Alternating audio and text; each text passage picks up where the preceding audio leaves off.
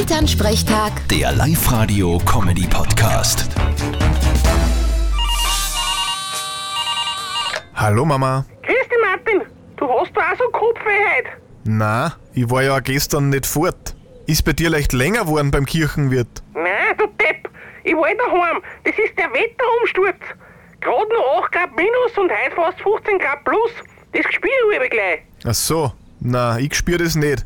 Mir taugt's nur, dass es wieder wärmer ist. Ja, wenn's meinst. Aber so gar, das ist nix. Ja, aber es hilft eh nix. Das Wetter ist wie mir Männer. Wie denn? Du kannst das nicht ändern. Haha, lustig. Ich würde eher sagen, Männer sind wie Wolken. Wieso? Ja, wenn sie sich verziehen, wird schön. Na, heute rennt aber der Schmäh. Vierte Mama. ja, wie alle. Vierte Martin. Elternsprechtag. Der Live-Radio-Comedy-Podcast.